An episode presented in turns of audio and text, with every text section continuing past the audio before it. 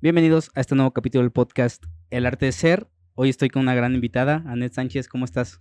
Hola, hola, muy bien, muchas gracias. Muchas gracias por la invitación. No, hombre, a ti que, que te estás dando este tiempo y a tu mamá también que se da oportunidad de venir hasta acá. Oye, encontré en tu perfil un poquito de la descripción de lo que haces y lo que eres y lo pude describir como activista, ¿sí es así? Sí, sí, sí, un poco de activismo y pues también esta parte política diplomática es en lo que me enfoco. ¿Qué, qué hace un activista? ¿A qué se dedica?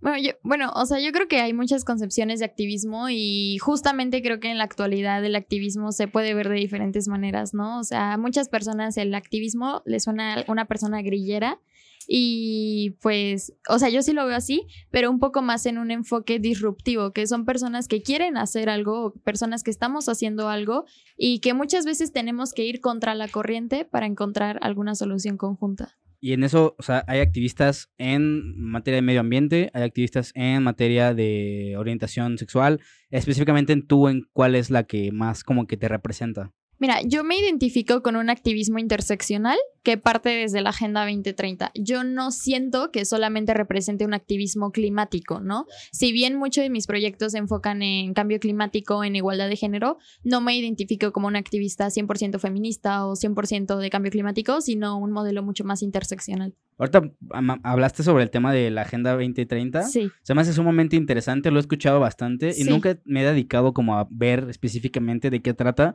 ¿Podrías expandir un poquito más este concepto de qué trata, de qué va, qué, de qué, Sí, claro. La Agenda 2030 es un plan de acción que surgió en 2015, el 25 de septiembre, en la resolución A70 de las Naciones Unidas. Y pues esta resolución lo que trata es de un plan de acción común a nivel global. Son 17 objetivos, 169 metas y 232 indicadores en un plazo de 2015 a 2030. Por eso el nombre. Previamente a la Agenda 2030 existió algo que se llamaron los objetivos del milenio y estos objetivos eran solamente ocho objetivos, se firmaron en el 2000 al 2000 2015 y pues no se llegó al resultado esperado y fue cuando surge la Agenda 2030 de Naciones Unidas. ¿Cómo los, cómo los rankean? Ahorita dijiste que había ciertos indicadores. Sí. Yo, yo, soy ingeniero de profesión, entonces para mí todo es indicadores, todos son puntuales y procesos para llegar a esos objetivos. Sí, en este caso, donde se involucran un buen de factores, un buen de países, e incluso yo creo que los, esos indicadores pues cómo llegan a esa conclusión de que deben ser esos indicadores, ¿no? O sea, cómo, cómo se ponen de acuerdo para eso y después cómo van midiendo eh, su, su avance, pues. Sí, claro. Mira, la agenda, bueno, la agenda 2030 se firmó en el 2015 en la Asamblea General. Aquí se reunieron 193 países que son los miembros de la Asamblea General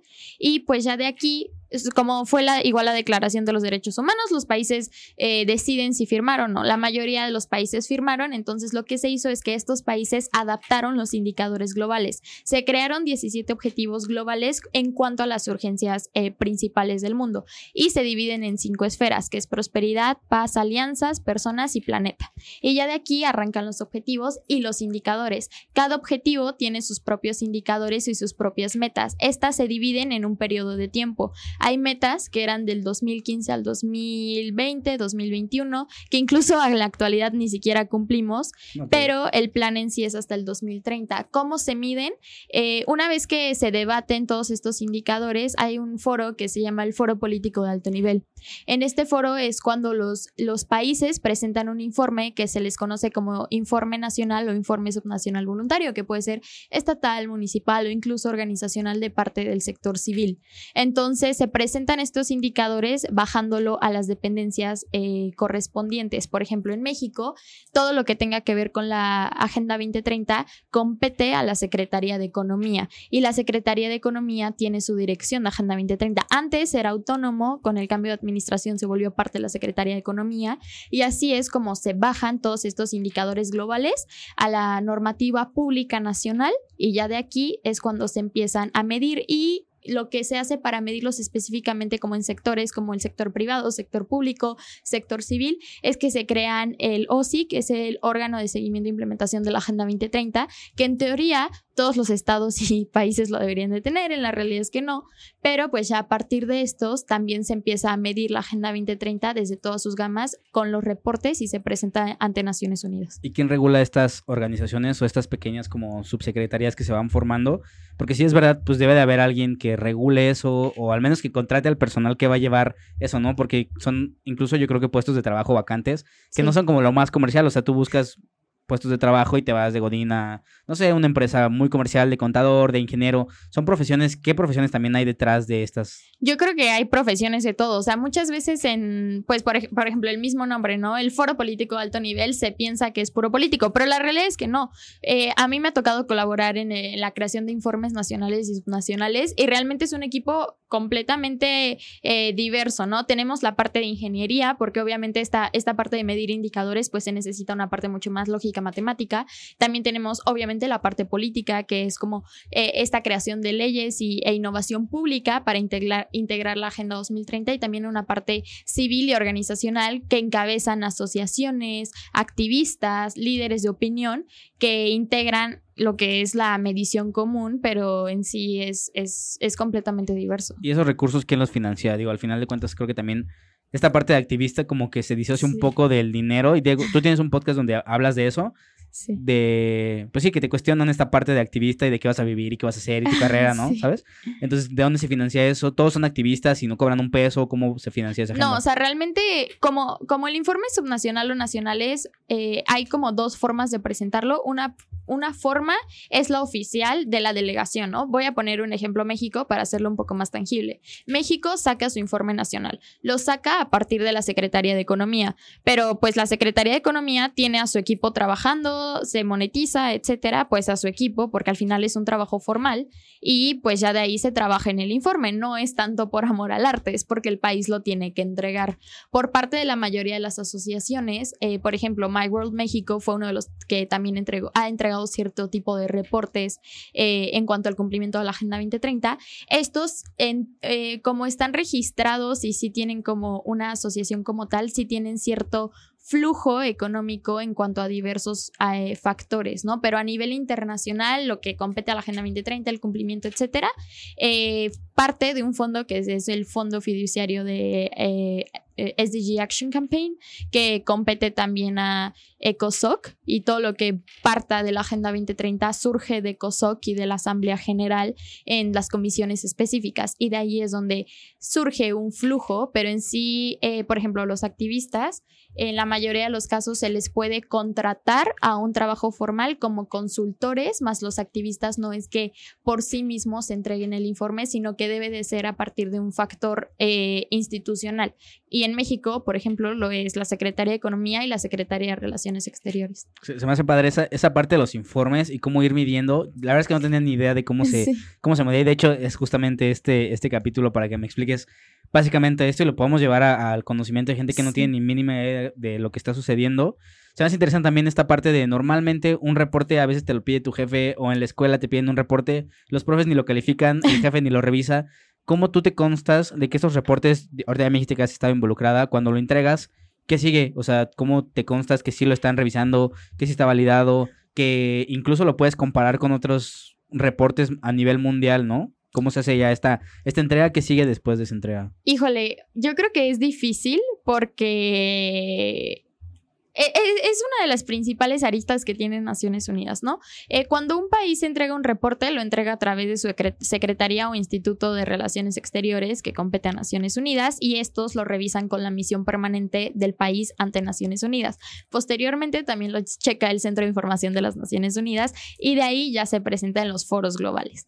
¿Cuál es el problema que yo he visto? Y no solamente en el reporte de Agenda 2030, lo vi ahorita en ECOSOC, lo veo en COP, lo, vi en Derechos Humanos.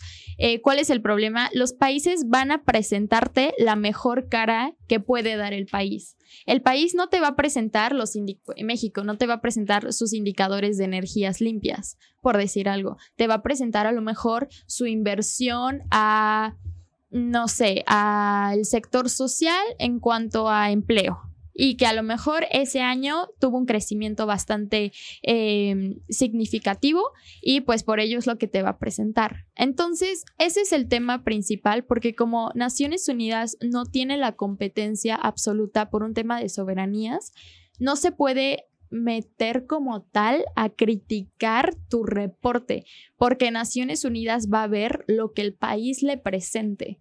Entonces siento que eso es algo que sí limita el darnos cuenta qué tanto se está cumpliendo y qué tanto no, porque te van a presentar los indicadores bonitos, pero no los malos. Entonces yo creo que aquí sí es más chamba del sector eh, de asociaciones y activistas que vean quién es lo que verdaderamente lo está cumpliendo. Y pues para esto estos foros internacionales, porque aunque tu país presente sus indicadores eh, nacionales buenos, es nuestro trabajo en el foro cuestionar, ok, sí, pero ¿qué pasa con esto, esto, esto y esto? Y ahí es donde te das cuenta cuál es el verdadero impacto y seguimiento que se le está dando al cumplimiento de la agenda. ¿Cómo son este tipo de foros? Eh, por lo que entiendo, estos foros son más internos, ¿no? O sea, ya en México ves ese, reporte, lo evalúas y ahora sí dices, ¿por qué no están los, los puntos malos? ¿Sí es así? Eh, no, los foros son internacionales. O sea, México lo que hace es que publica el reporte, así como Querétaro tiene su plan de desarrollo estatal y México tiene su plan eh, de desarrollo nacional, funciona algo muy similar con un reporte, como si fuera el reporte del presidente anual, que pues al final hace su informe y tú lo puedes leer. Eh, entonces, algo así, algo así pasa y nuestro trabajo antes de ir a los foros internacionales es checar ese reporte y también acercarnos a las dependencias, ¿no? Porque, pues sí, tú puedes checar todo y presentarte en el foro internacional, pero se va a quedar en eso, en un foro internacional en algo hablado. Si no lo bajas algo palpable con tus dependencias nacionales, pues sí va a ser muy difícil que acá te pongan atención. Entonces, bueno, en mi experiencia lo que hacemos es acercarnos a todos estos tipos de actores nacionales cuestionando esto, esto y esto y esto, y así, pero falta esto, etcétera. Y ya una vez que vamos al foro internacional, que es como lo es el foro político alto nivel, yo acabo de regresar del de COSOC, es eh, nos reunimos, hay cierto número de activistas, embajadores, presidentes, eh, no sé, eh, líderes del sector empresarial, etcétera, y se reúnen en una zona que se le conoce como plenaria. Entonces, pues aquí es, un mundo de gente, porque deben de estar representados desde todos sus sectores, 193 países. Entonces, es un mundo de gente. Y los países lo que pasan es a manera de, de orador, leen un poco de su discurso, del reporte, un resumen y tienen cierto tiempo y se abre un espacio de preguntas para cuestionar qué es lo que se está haciendo. Y no solamente es a tu país, sino a nivel internacional, si China presenta tal, ok, eh, China presentó esto, pero sabemos que está limitando mucho algún derecho humano, ¿no? Entonces ahí es donde existe el verdadero diálogo. ¿Te toca a ti preguntar o te has preguntado algo a algunos otros países y a México? Sí, sí. ¿Qué has cuestionado? Eh, a mí me tocó, uno de los que más me gustó es que fui a la COP, que es la Conferencia del Cambio Climático en Sharm el Sheikh, y me tocó ser una de las delegadas, ¿no? Juveniles de Naciones Unidas. Y pues a mí me tocaba decir el youth statement de lo que estaba pasando en perspectiva juvenil sobre cambio climático. Y me, me tocó cuestionar a Macron porque él, él, él, fue el orador y él estaba mencionando ciertas cosas de lo que estaban haciendo en cuanto a cambio climático, pero se estaba contradiciendo en ciertos actores que estaba haciendo su gobierno desde campaña. Entonces creo que eso es, o sea, sí fue pregunta directa de que, hey, pero eso no se está haciendo, tienes estos indicadores, acabas de comprar tal, etcétera. Y sí fue como, como uno de los más significativos. Y en México, como yo no voy con la delegación de México, sí puedo cuestionar a México, porque no soy, o sea, yo no soy la voz de México, yo soy eh, por parte de Naciones Unidas. Entonces sí me ha tocado acercarme con embajadores de México, por ejemplo, estaban presentando eh, ahorita en Nueva York el tema de, de Operación COP, que son los chavos que se van a, la COP con la delegación de México, y mencionaron ciertas cosas que vienen en la convocatoria, pero que en la práctica desde hace años no ha pasado. Y pues sí me tocó decirles, oigan, o sea, sí está súper padre la convocatoria, pero en la realidad han quedado muy mal en ciertas zonas. Y a muchos activistas y a muchos jóvenes que quieren ir pero que se les ha limitado la participación por X y Y motivo. Entonces, sí, o sea, sí existe este diálogo y sí están también esta parte de diálogo intergeneracional entre, ok, si tú eres representante, eres mayor, etcétera, pero ¿qué onda con nosotros? Y, no hay como alguna represalia en ese sentido, o sea, no te da como ese miedo de ser tan joven y andar pues cuestionando cosas que probablemente e, entiendo esta parte de la juventud y que puedes ignorar en el proceso, pero también es alzar la voz desde esa ignorancia. Yo, yo abogo mucho por este eh, resolver problemas preguntándole a un niño, ¿sabes? Porque su, su poco conocimiento te va a dar una perspectiva que tú, por bloqueos y por actitudes que tienes, incluso prepotentes, nunca consideraste y te abre un panorama completamente distinto, ¿sabes? No hay como represalias de que, ah, este güey me tiró ese día o esta persona me criticó esto. Sí, sí hay, pero yo creo que es parte de, porque pues al final, si estás ahí es porque tienes una voz y entiendes que no te está representando a ti. O sea, yo no voy representándome a mí, a Net, y a ver qué cae. O sea, hay capacitaciones previas, hay sesiones previas donde te hacen entender que tú vas representando a un sector social a nivel internacional y como tal debes de actuar. Y pues sí es difícil, o sea, no es fácil ponerte con tu embajador y de que, hey, eso es mentira. Pues claro que no, pero creo que es parte de y es justo a la parte disruptiva que necesitamos en esos foros, porque si no se vuelven completamente monótonos y, ay, sí, todos estamos haciendo cosas increíbles por cambiar el mundo, etcétera, cuando la realidad no es así y está muy lejos de ser así. Entonces, digo, a mí me encanta, o sea, me encanta lo que hago, me encanta debatir, me encanta cuestionar desde que tengo memoria.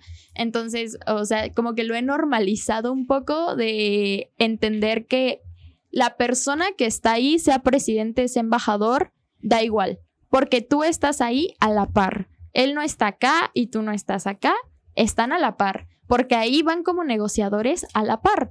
Entonces tú pues tienes que cuestionar y tienes que ponerte en tu papel de tú me vienes a reportar porque tú estás haciendo un trabajo, que tú estás contratado eh, como presidente o lo que sea, porque nos estás representando, no nos estás haciendo ningún favor. Entonces creo que esa, esa parte es la que falta un poco porque muchas veces la gente es como ay, no, es que es el embajador. Pues sí, pero está haciendo mal, o sea, está haciendo un mal trabajo y por eso a nivel nacional no podemos avanzar, porque nuestros representantes la están regando. Entonces, si ya estás en ese, en ese spotlight, ya tienes esa voz, ya tienes ese micrófono, pues lo mejor que puedes hacer es aprovecharlo. Me queda claro. Hay, algo también, se me hizo bien interesante. Vi, que subiste en Instagram una, como una, una portada de una revista que decía ah, Joven Líder Promesa 2023. Y y el ser joven líder promesa se me hace interesante en todas las palabras que tiene. O sea, líder, porque incluso a tu corta edad ya tienes un criterio bien definido que, puede, que te permite irle a pelear al, secretario tal en un foro, ¿sabes? Y, también la parte de, de, promesa se hace interesante y la juventud, pues obviamente en todos los aspectos, ¿no? ¿Cómo vas formando este criterio? Y te lo pregunto porque teniendo un medio como un podcast, pues siempre lo que va a perdurar y lo que va es parte de tu esencia, es esa, ese criterio que tú tienes y cuando alguien te venga a preguntar algo, si tú estás alineado o no, pues puedes, puedes hacer esa confrontación en debate o puedes alinear y, aportar más al tema de lo que están platicando. Si, si no tienes ese criterio, está como una laguna decir, ah, ok, lo que pasa en todos los podcasts, no, ah, sí, sí, sí, sí, está padre eso, ¿no? ¿Sabes?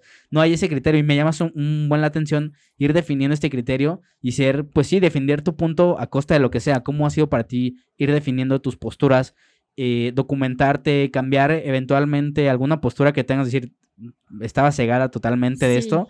¿Cómo vas definiendo esas posturas para poder ir a pelear pues completa más adelante, ¿no? Yo creo que también parte mucho de la experiencia propia. Eh, por ejemplo, o sea, por poner un caso muy vago, ¿no? Eh, que a mí me pasaba mucho al principio. Yo siempre me he considerado feminista pero me costaba aceptar la palabra, como que a mí me presentaban el feminismo como un movimiento súper radical, etcétera. Digo, la fecha así lo digo y me vale gorro lo que piensa la gente y luego me dicen feminazi y yo digo, ese ni siquiera es un término, pero es el punto. Cuando tú empiezas a vivir experiencias de primera mano, creo que sí cambia completamente tu panorama de lo que te pueden presentar o te pueden llegar a decir a lo que verdaderamente tú aprendes, ¿no?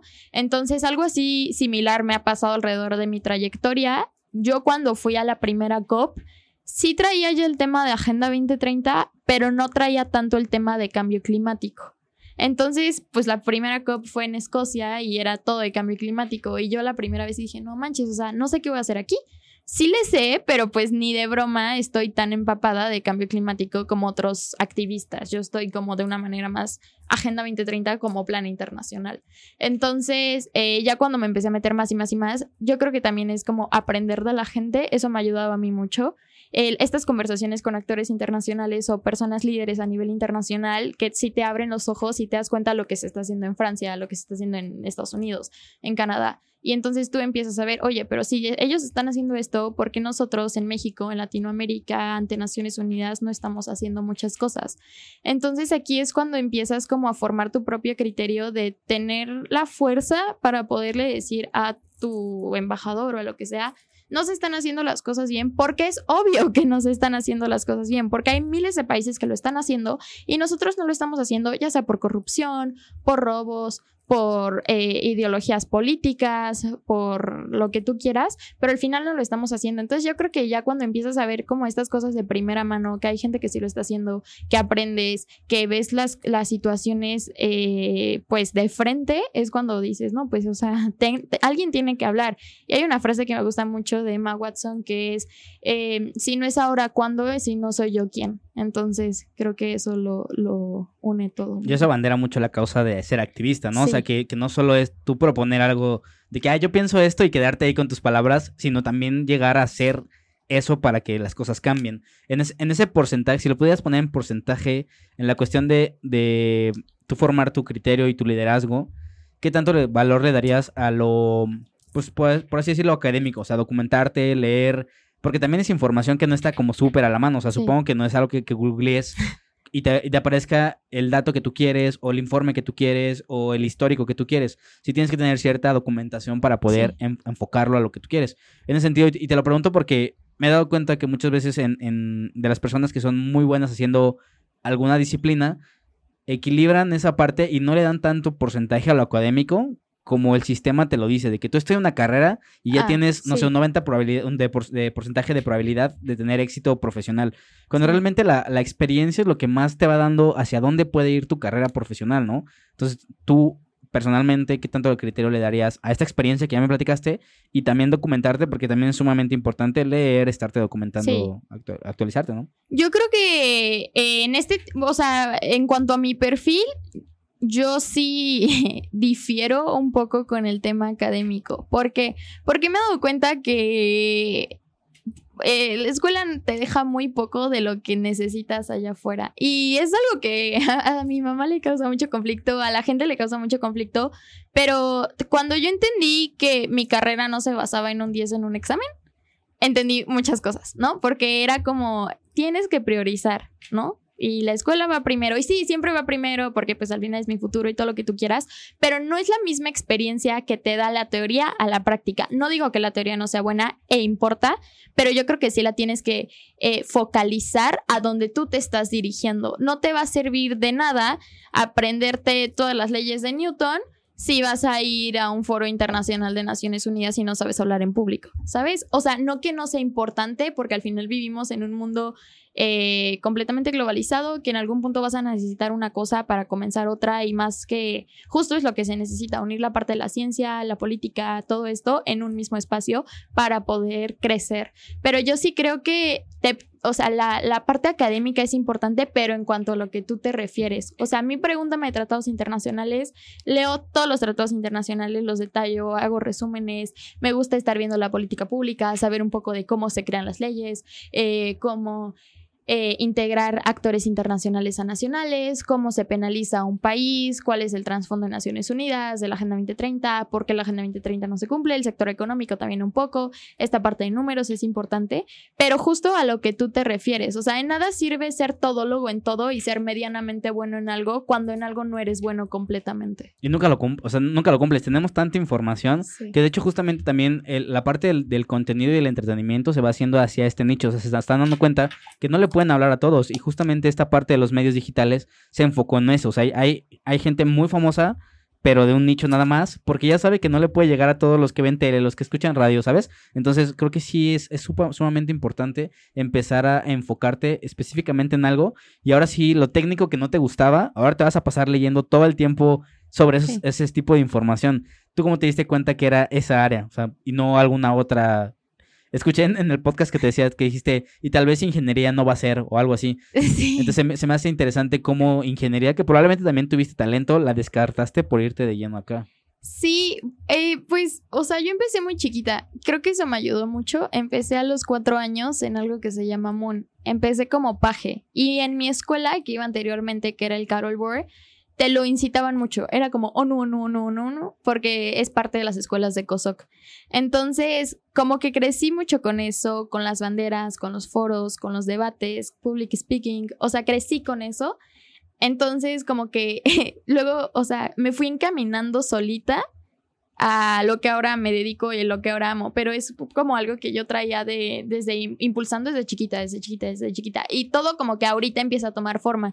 Yo empecé también muy pequeña idiomas, chino y bueno, después japonés, en francés no lo cuento tanto, español, inglés y lengua de señas, ¿no? Entonces como que fue haciéndose un modelo eh, perfecto, por decirlo así, a la carrera que yo me quiero dedicar, que es diplomacia y derecho internacional, porque pues un diplomático se habla muchos idiomas, sirve. Eh, coincidió que son los idiomas oficiales de la ONU. Entonces como que todo se empezó a encaminar hacia ese punto, pero algo que a mí me ayudó mucho es justo vivirlo en experiencia propia, no solamente en teoría y no solo quedarme con lo que me enseñaban en la escuela, sino que yo empecé fuera de la escuela. O sea, de verdad yo creo que ahorita en la escuela nada que ver, eh, todo lo hago fuera de la escuela y es algo que a mí me ayudó mucho porque empecé en convocatorias de gobierno, en convocatorias internacionales, a hacer mis organizaciones, a hacer mis iniciativas, a hacer mis proyectos y empecé muy, muy pequeña.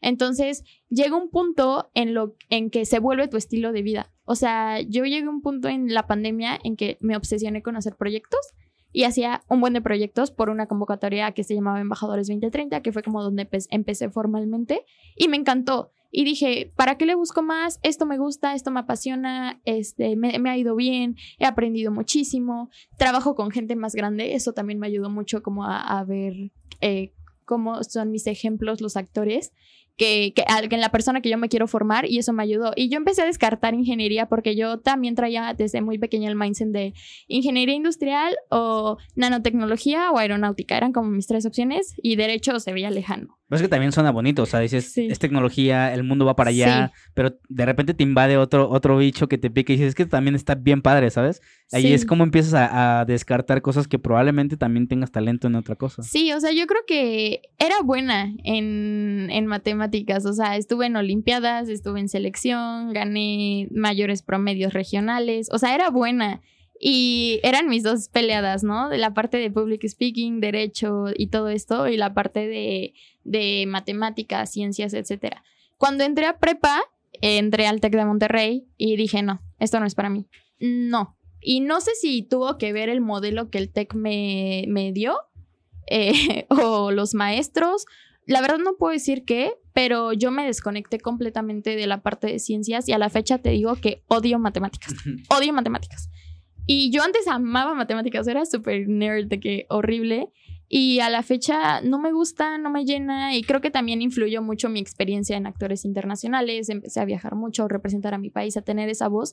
Y creo que maché muchísimo con el tema de de Naciones Unidas, porque es algo que traigo desde pequeña y que ya ahorita pasar de los modelos a la realidad, sí fue como, este es mi sueño y estoy viviendo mi sueño y yo nada que ver en matemáticas, o sea, está muy padre y a lo mejor algún día haré una maestría o algo así, pero realmente no, nunca hice como ese clic a la, eh, ya cuando entré a prepa y fue cuando descarté, ok, una cosa es que sea buena, pero otra cosa es, ¿me hace feliz? No, no me hace feliz, perfecto, descartado. Ya, platícame un poquito de esta realidad que también se me hizo bien interesante, esta realidad que vas y pintas a un foro o del que escribes y reportas y la realidad que vive tu país afuera de tu casa, ¿sabes? O sea, sí dista muchísimo de eso, de lo que se pinta y de lo que es en verdad lo que se está llevando a cabo. Sé que pues tu tarea como activista es luchar por eso, pero a lo mejor no luchas con la gente que está al lado de ti, o sea, luchas sola. ¿Cómo es ese momento de ver la realidad y, y ver la separación de lo que en realidad crees que es y lo que realmente es? Es horrible.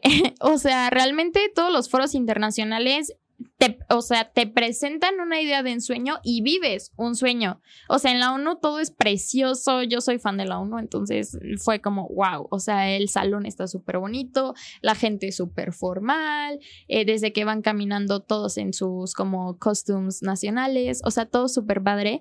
Pero dices, ay, esto no es cierto. O sea, va la mayoría de los embajadores de México, súper formales, no sé qué. Y muchos ni siquiera saben hablar inglés. ¿Sabes? Entonces, sí es como esta parte de no es cierto y ni siquiera están presentando una realidad. O sea, van a presentar que están haciendo planes de inversión de seguridad, pero aquí en México o en Querétaro hay mil, mil situaciones que van en contra de la seguridad. Van a presentar que tienen un nuevo proyecto de igualdad de género, pero 11 mujeres mueren al día en México. ¿Eso solo pasa en México o en general en todos eh, los países? Pasa en todos los países. O sea, yo creo que todos los países presentan una parte muy bonita porque al final es la vista a nivel internacional. O sea, si nos vamos a remontar a la historia, los Juegos Olímpicos, lo que pasó en Tlatelolco, o sea, es algo muy similar. Presentas una idea muy bonita, pero en realidad en tu país hay muchos problemas, pero no te conviene que la visión internacional los vea. ¿Por qué? Porque pues al final estás en una esfera donde tienes que quedar bien, tienes que traer inversiones, tienes que traer confianza internacional para que inviertan en tu país, para que generen alianzas, para firmar tratados, lo que tú quieras. Pero realmente en el país nada que ver con lo que se presenta y mucho menos las personas que lo están haciendo. O sea, son personas que van a la foto y a leer lo que les pasan, pero ni siquiera están empapados del tema. Y no solo hablo con México, eso pasa en todos los países y en todos los foros. Y si tú ves a la mayoría de los oradores y les preguntas algo, nadie te sabe decir verdaderamente que su plan. Son contadas las personas y es más el equipo que está atrás de la cara que la cara. ¿Y cómo, qué crees que se puede hacer para esto? O sea, yo veo, por ejemplo, el, caso de Nayib Bukele, que mucho era de que, o sea, el problema está aquí, estos son los pandilleros, el, el, problema de la seguridad y vamos a hacer esto y esto. Entonces, no te plantea de que, ah, sí, todo bien bonito en este país, sino ataca y señala y puntualmente este es el problema y también te presenta una solución, ¿sabes? ¿No crees también esa parte de, de ser real con lo que es y el proyecto a, futuro que, que, pueda funcionar o cuál crees que sea la solución para poder ser un poquito más disruptivo y ser más honesto y transparente con lo que estás presentando al mundo. Yo creo que en cuanto a un país, nunca te va a presentar el 100% de transparencia y realidad porque no le conviene, económica ni políticamente. Es como una agenda política de una campaña. El que se está lanzando la campaña te va a presentar sus mejores propuestas, pero cuando llegue ahí, nada que ver con lo que te habían propuesto. Algo así similar pasa, o sea, te van a entregar un reporte muy bonito, pero cuando vuelvan al tema nacional, van a seguir muchas aristas. ¿Cuál es lo que yo creo que sí es importante para una solución? La exposición y visibilizar el problema. Y entonces aquí es la función de los actores exteriores a las delegaciones. Entonces, cuestionar a, las delegaciones, oye, pero esto no se está haciendo, falta esto, falta esto, falta esto, porque aunque a lo mejor no sea tanta su respuesta, sí está teniendo un impacto de visibilidad, que es algo que el país o a la delegación le importa. Es como un movimiento social. Cuando vas a una marcha, visibilizas el problema. Algo así similar pasa allá, no, no mediante marcha, pero sí mediante cuestionar, preguntar, eh, señalar, y entonces ahí es cuando el país dice, chin, o sea, ya estoy evidenciado, tengo que empezar a hacer algo. Y también no todos los países, o sea, no, no las secretarías, las dependencias son malas. O sea, si tú te acercas Digo, es difícil, ¿no? Y es una burocracia extremadamente horrible, pero muchas veces te responden, porque también hay gente ahí que sí está haciendo bien su chamba, que sí está bien haciendo su trabajo y que sí traen este mindset de hacer las cosas bien. No todos, muchos lo hacen por política o por poder, pero hay muchos que sí. Entonces, cuando tú te acercas a, hey, podemos hacer esto, sumar en esto, cuestionar en esto, etcétera, se hacen grandes proyectos y yo sí creo que se puede llegar a hacer, pero también volvemos a lo mismo del atreverte, ¿no? Porque esto sí es algo que a mí me molesta mucho. La gente se queja y se queja horrible, que el gobierno no hace esto, que el gobierno hace esto, que el otro, pero yo creo que, o sea, la gente no hace nada y la gente, yo creo que los países tienen el gobierno que se merecen completamente porque un ejercicio que hice fue por el 2030 que es eh, pues obligar a los candidatos a firmar acuerdos en cuanto a nuestras urgencias no de cambio climático y todo relacionado a la agenda 2030 en este movimiento, pues se citaron a muchos jóvenes, etcétera, pero les preguntabas, oye, ¿y tú sabes quién va para tu alcalde? ¿Quién va para tu regidor? ¿Quién va para tu zona? No, ni idea, me fijo en el partido. Pues claro que no. Entonces, ¿cómo te puedes quejar si desde la base que es, seleccionar a tus representantes no lo estás haciendo? Entonces volvemos a la parte monótona, e hipócrita de la sociedad a nivel, ni no nacional, a nivel internacional. Y pues por eso no podemos avanzar conjuntamente de la mano. Hace un poquito platicaba con Felipe Macías, que es un diputado federal, y, él me decía de, la reforma de ley para que las personas de 18 años puedan ser diputados federales. Y le decía, está padre, o sea, yo porque me preguntó qué opinaba yo, y yo le decía, está padre ese balance. Y luego, sin embargo, ah, y se quejaba de que los diputados grandes se quejaban de los jóvenes, de que no veían esperanza en los jóvenes. Y le dije, entiendo esa parte, pero ¿cuántos jóvenes, tú que estás en la calle, cuántos jóvenes participan activamente? Me dice, no, pues como el 16%. dices, pues con razón, no ven futuro en México si solo el 16% de los jóvenes está participando. Entonces, ¿qué esperanza tienes en solo el 16% de los jóvenes? Y esos son números fríos que también pues entran en, conflicto con eso. Ahorita, esta, ¿cómo, ¿cómo, ha cambiado desde que entraste a estas dinámicas de, de Naciones Unidas con ahora? Porque como me lo imagino es antes presentaban sus reportes bonitos y nadie sabía nada del otro país, no había manera de interconectar al planeta. Ahora ves las noticias del país y está en tendencia y te metes y pues ves una realidad distinta a lo que ven los informes. ¿Cómo ha cambiado esta interconectividad de información? que lo que tú presentas puede ser eh, rebotado o refutado en ese mismo momento por cualquier cosa a través de Twitter, a través de Instagram, a través de redes sociales. ¿Cómo ha cambiado esa dinámica con redes sociales, por ejemplo? No, o sea, yo creo que las redes sociales fungen un actor clave en, en la mayoría de los foros. O sea, y lo vi en COP en Glasgow hace dos años. Eh, dos años.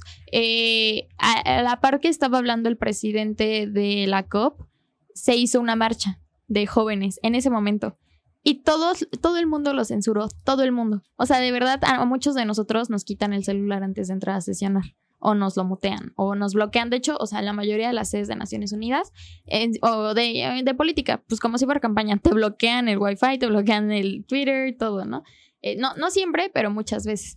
Entonces, eh, a la par, una chava grabó, se salió y publicó todo. Y se hizo viral en Twitter. Entonces yo sí creo que las redes sociales fungen un actor clave para enseñar a las personas que no tienen el privilegio de estar ahí, porque realmente es un privilegio. O sea, el tema de, de, de, acudir a todos estos foros no es algo fácil porque, una, muchas veces ni siquiera te lo pagan. Y dos, este, el tema de las visas también funge algo importante porque muchas veces en países no tan accesibles en cuanto a visados, etcétera.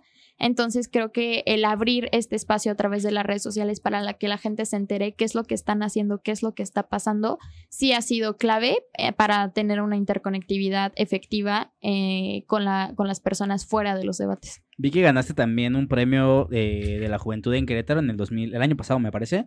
¿Este fue por el modelo de naciones que hiciste? ¿O ese fue por otra cosa?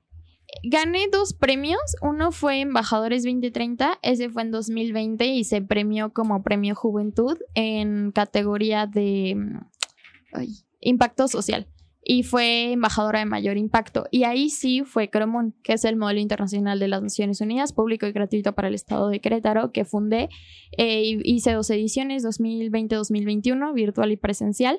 Y sí, o sea, esto creo que fue mi proyecto más grande en Embajadores 2030, el abrir los modelos de manera pública y gratuita. Se hizo una legislatura, a la fecha no ha pasado por completo. Platícame un poquito más de este modelo, o sea, ¿qué es el modelo de Naciones Unidas y cómo lo llevaste para hacerlo aquí en Querétaro? Un MUN es una simulación de los debates de lo que pasa en Naciones Unidas. Se separan por comisiones, comisiones que pertenecen a Naciones Unidas, ECOSOC, con Mujeres, ONU Habitat, eh, OEA, OAS, etcétera, y se les dan temas en específicos a debatir. Literal, lo que se hace en Naciones Unidas en la realidad se replica a nivel estudiantil. Surgen en Harvard. Un dato curioso es que los modelos de Naciones Unidas surgieron antes que las Naciones Unidas. Entonces, eh, pues sí, son estos foros y cada persona o cada estudiante representa a un país. Entonces a mí me puede tocar delegar en cuanto a China y toda mi línea argumentativa va a ser de lo que se está haciendo en China, todo eso que compete al tema que se está hablando. Si es proliferación nuclear, pues yo voy a hablar a favor de lo que está haciendo China, aunque, la, aunque le esté regando, pero yo no me puedo salir de esa posición, todo es en tercera persona, etcétera. Es como, como un debate protocolario. Vaya. Y eh, el problema de los Moons es que la mayoría de las escuelas que lo adaptan son escuelas privadas. Yo crecí mucho con Moon en mi escuela, en el Carol, y me di cuenta mucho de esto, que eran escuelas privadas, solo privadas, eh, y entré a la par a un evento que se llama Debatámoslo de la CJV, y había muchísimos chavos súper buenos, de, eh, oradores debatiendo, pero eran de escuelas públicas y ni aquí de, ni de Akeramun. Entonces fue cuando surge la idea de crear Cromun, que es un modelo público y gratuito, porque también normalmente entrar a un Moon cuesta un fee como de 600 pesos.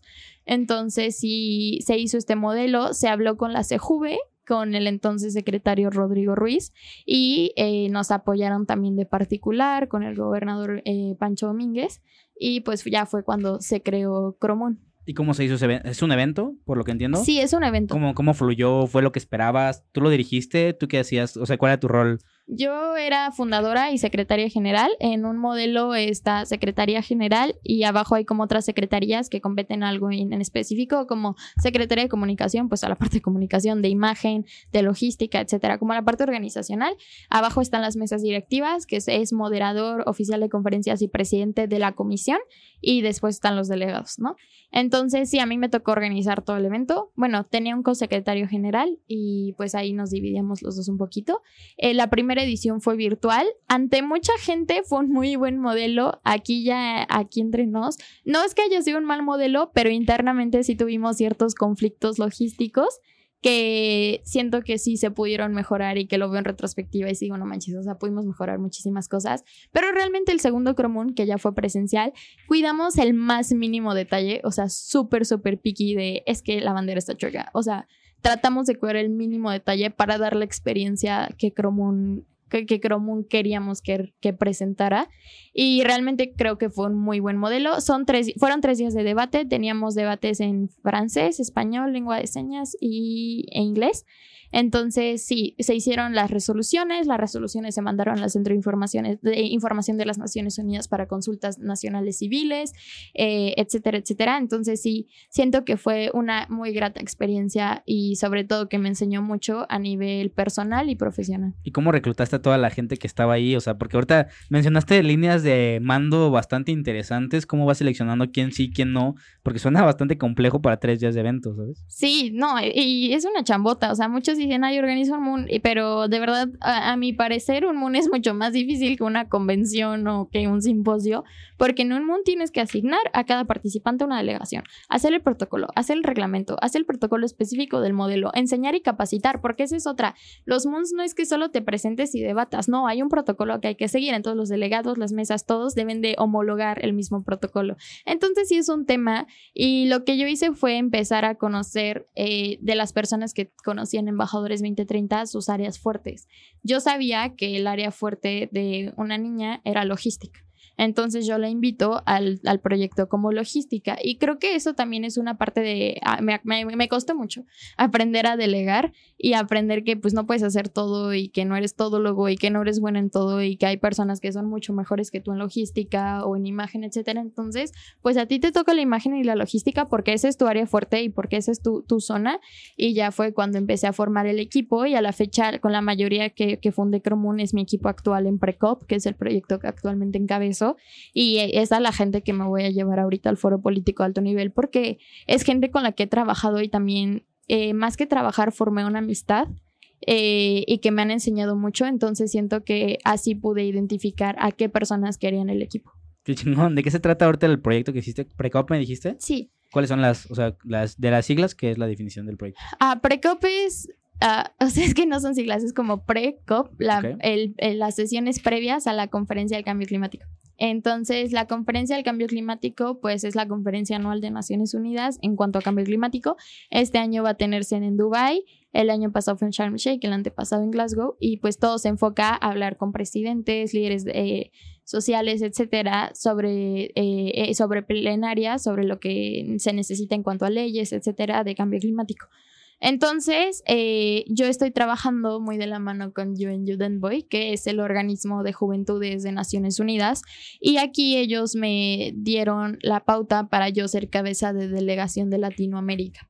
Entonces, yo funjo como cabeza de delegación Latinoamérica, voy a llevar a 150 jóvenes a la COP28 en Dubai y pues eh, queríamos lograr una manera de que hubiera una representación conjunta de los 150 jóvenes de toda Latinoamérica y que no fuera por dedazo, sino por meritocracia. Entonces ya surge Precop y son espacios o diálogos pequeños, regionalizados, sobre las urgencias, necesidades, propuestas y proyectos de la juventud latinoamericana para generar un documento. Este documento se llama el Youth Statement y es el que queremos presentar en la COP ya en Dubai y pues los 150 jóvenes van a ser los más destacados en todas las sesiones de pre-COP, que es el proyecto rumbo a la COP28. ¿Qué, ¿Qué, porcentaje de avance tiene este proyecto? ¿Cuándo se entrega? ¿Qué tan, qué tan avanzada vas o qué necesidades tienes pues todavía en ese proyecto? Sí, pues la verdad el proyecto ha, pegado muy bien, mucho más de lo que, lo que esperábamos. O sea, nosotros pensábamos tener una sede presencial al principio que reunía al equipo y las demás virtuales. Y ahorita tenemos convenios con universidades, nos solicitaron hacer precops en Argentina, Perú, Brasil, Colombia, eh, vamos a tener varias zonas, varias sedes en México, en Monterrey, Guadalajara, dos en Ciudad de México, ya tuvimos la de Querétaro. Y pues, por ejemplo, en Querétaro solamente fueron dos horas de sesiones y bueno, más la conferencia, etcétera, pero fueron dos horas de sesiones efectivas y al final eh, los líderes de mesa y relatores escribían como todas las propuestas de los jóvenes y ya para empezar a formar el documento. Ahorita, justamente antier pedimos que nos entregaran como eh, el resumen de lo que se avanzó en la primera PRECOP. Tuvimos más de 1.500 propuestas de jóvenes y el Jude Statement, que en teoría no debería de ser más de 150 páginas, solamente de un día de dos sesiones tenemos casi 500 páginas. Entonces ahí te das cuenta que los jóvenes sí tienen algo que decir, sí tienen algo que proponer y sí están haciendo algo. Entonces creo que el proyecto ha funcionado muy bien. Aún falta mucho por recorrer. Digo, el, el informe, te digo, se entrega, el Youth Statement se entrega en en, no, en diciembre, que es la COP, finales de noviembre, principios de diciembre. También entregamos un avance ahorita en agosto. Eh, y pues de, de, aquí a agosto va a haber varias pre-COPs. La mayoría se concentran en junio. Casi todas las sedes van a ser en junio. Y pues aquí vamos a seguir trabajando las propuestas. ¿Notaste algún patrón de propuestas que van como sesgadas a cierta área? Porque podría entender que esas son las mayores urgencias de, pues, del país o de la zona donde se están generando y cuáles son la mayoría, por ejemplo, la mayoría de las propuestas de Querétaro iba en cuanto a protección de ecosistemas, pero no solo de ecosistemas hablando de, de naturaleza, sino a cómo influye la industria en las comunidades indígenas o comunidades marginadas en una interconectividad urbana. Entonces, eh, eso es lo que pude notar mucho y creo que creo que esa tendencia tuvo que ver con nuestra conferencia magistral, porque nuestra conferencia magistral hablaba de la conectividad urbana por un señor que se llama Marcelo y eh, que él, es el que hace la medición de la mayoría de los indicadores de Agenda 2030 en Europa y trabaja en el MIT. Entonces, como que presentó así un plan súper choncho de qué hacer y como que los chavos se quedaron mucho con esa idea y cuando llegaron a la sesión todos lo basaron en interconectividad y fue algo que normalmente no se habla o que es difícil de hablar porque te vas como por lo normal, ¿no? Reforestar. Vamos a crear política pública de protección al agua al cuidado del medio ambiente, pero no tan específico y fue algo que nos sorprendió muchísimo, o sea, cuando vi las propuestas y dije, no manches, o sea, todos son ingenieros o qué onda, porque lo, lo especificaron súper bien y lo ligaron a los indicadores y creo que eso es muy importante de alcanzar. Se me hizo interesante también, eh, ahorita que platicas que te vas a llevar a, a varios jóvenes allá, ¿cómo se financia eso? ¿De dónde sacan presupuesto? ¿Cuánto tiempo están supongamos que el evento dura tres días, ¿cuánto tiempo hay holgado para poder disfrutar y disfrutar ese viaje? y también cómo, cómo se financian esos viajes, porque la verdad es que no son sencillos ni cerquita, ¿sabes? ¿Cómo, ¿Cómo se hace para financiar todo esto? Eh, con Dubai eh, sale del mismo, o sea, no, o sea, Precop y todo esto sale de la misma UN Judenboy, entonces la mayoría de los eventos, bueno, de los eh, viajes, no todos, pero la mayoría se van a financiar por parte de las mismas Naciones Unidas desde su fondo fiduciario. la parte que no se va a financiar como tal, eh, que es el hospedaje, lo que se hizo es que desde la conferencia del cambio climático del año pasado se creó un programa que se llama eh, COP Youth. Ajá, COP Youth Sharm Sheikh, bueno, que es COP Youth, Dubai. Entonces se hizo un, un, apoyo por parte de las misiones y embajadas. Entonces lo que, lo que se trabajó desde Sharm Sheikh es que ya se, ya se presentara como un proyecto base en todas las COPs porque se, se acordó desde la COP pasada que todas las delegaciones deben llevar a delegados juveniles a fuerza. Entonces, eh, este, este proyecto con las misiones y embajadas crearon un subsidio a todos los jóvenes que vayan en cuanto a hospedaje y lo que va a cubrir UN Youth Boy es la parte de vuelos y otros viáticos. Ahora en la flexibilidad de pues también conocer un poquito el país. ha sido un tema. Y sí es un tema que a mí en lo personal me ha llegado a molestar. La mayoría de los que van a estos espacios van, se toman la foto y al otro día se van al Cairo. Así me pasó en Sharm el Sheikh. Fueron el primer día, se tomaron la foto, inauguración perfecto, pero tú veías las sesiones el primer día llenas. El segundo día, ah, tercer día, ah. La conferencia dura dos semanas. Pregúntame cómo estaban el penúltimo día. Estaban vacías. Estaban vacías. Y veías las fotos y todos estaban en el Cairo, todos se fueron a un buen de lugares. Y entonces ahí es cuando dices, ¿estás aquí porque te importa o porque quieres ir a conocer el país? Porque si es para viajar, búscate otra chamba. Entonces, o sea, sí siento que eso es importante de entender que aunque sí hay flexibilidad para conocer, hay horarios. Y el horario de COP no es nada fácil. O sea, solo hay, en, las dos semanas hay un día que se llama muerto, por decirlo así, que no hay sesiones. Y de ahí en fuera, yo entraba a COP como a las 8 de la mañana y salía a las 10, 11 de la noche porque después hay cenas o networkings. Entonces sí es como, pues no vas tanto a pasear y, entender eso, porque al final vas, vas a trabajar. Y sí hay espacios para conocer, etcétera, pero no es que vayas a un viaje de placer. Pero pues es que tú ya tienes un buen de, de experiencia en esto. ¿Cómo lo llevas a alguien que es su primer viaje? ¿Cómo le transmites esta responsabilidad de tener que estar ahí? Porque realmente lo trabajó, o sea, tampoco te llevas a cualquier persona, o sea, lo trabajaron para eso y, y al final no lo aprovechan. ¿Cómo lo transmites a la gente? Yo creo que, por ejemplo, las personas que ahorita están en Precop, yo creo que los que vayan sí lo van a aprovechar al máximo porque lo ves, o sea, lo ves en cuanto a las ganas, las propuestas, les encanta. Yo creo que por esa parte sí lo van a aprovechar. ¿Dónde he visto yo que no se aprovecha? En los políticos. Hubo un caso, de hecho se hizo viral en Twitter, de ciertas senadoras mexicanas y ciertos diputados mexicanos.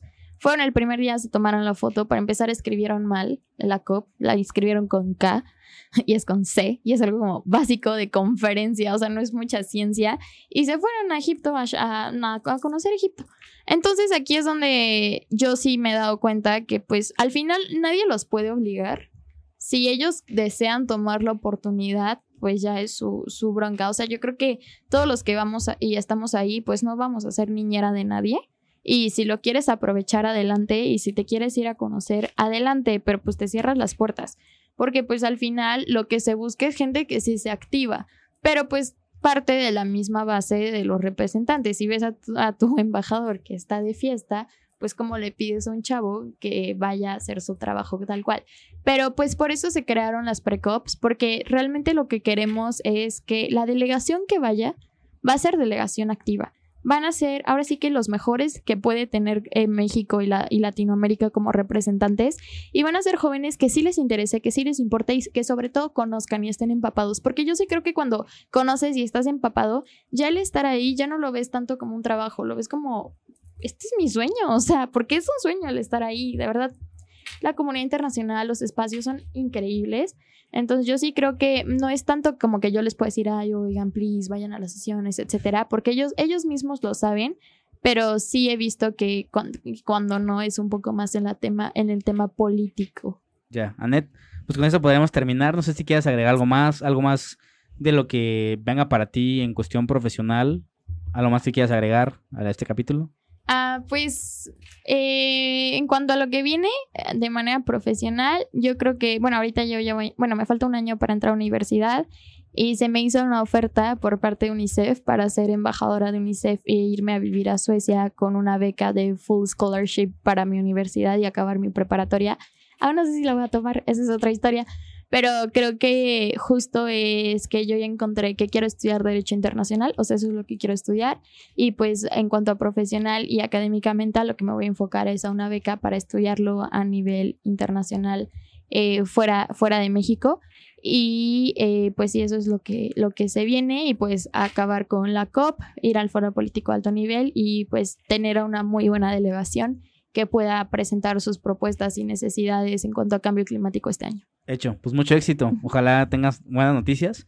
Y, si te, y te pregunté hace rato, eh, ¿viajas constantemente? Si cuando tengas chance, caer al podcast platicar todo, todo esto. Sé que próximamente ya vas a traer buenos resultados en un futuro. Pues está abierta la puerta para que vengas también a platicar todo esto que hemos a, aprendido, ¿no? Sí, muchísimas gracias. Gracias por el espacio. Es un increíble podcast y pues agradecer y, y esperamos vernos pronto. Hecho, Anet, muchas gracias por venir hasta acá. Gracias a todos los que vieron o escucharon este capítulo. También les agradecemos y nos vemos en el siguiente. Chao.